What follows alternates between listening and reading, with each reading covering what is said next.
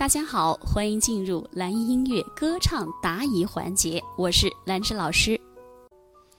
李静说：“亲们，我还是探不到位置，有时候欣喜好像找到了感觉，可是有时一唱又回到解放前了，好失望。什么时候才能和你们一样进步好快？但是李静，你最近已经进步了，前一段时间就是在那个徘徊期，但是最近正常了，真的。”最近正常了，有时候找到感觉，有时候又找不到感觉。这谁？我们都是这样过来的。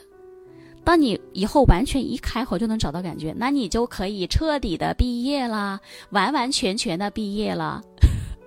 所以，所以呢，我们当我们今天状态不好，不行，老师我要休息，我不，我不，我不强迫逼迫自己，非要。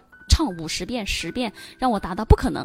当我们状态不好的时候，别说唱五遍，你就是唱两遍，你都受不了，唱的可烦躁，你心情烦躁，就不可能把歌唱的舒畅，好不好？所以，当我们找到一点感觉，我们今天感觉好吧？我们今天做对了吧？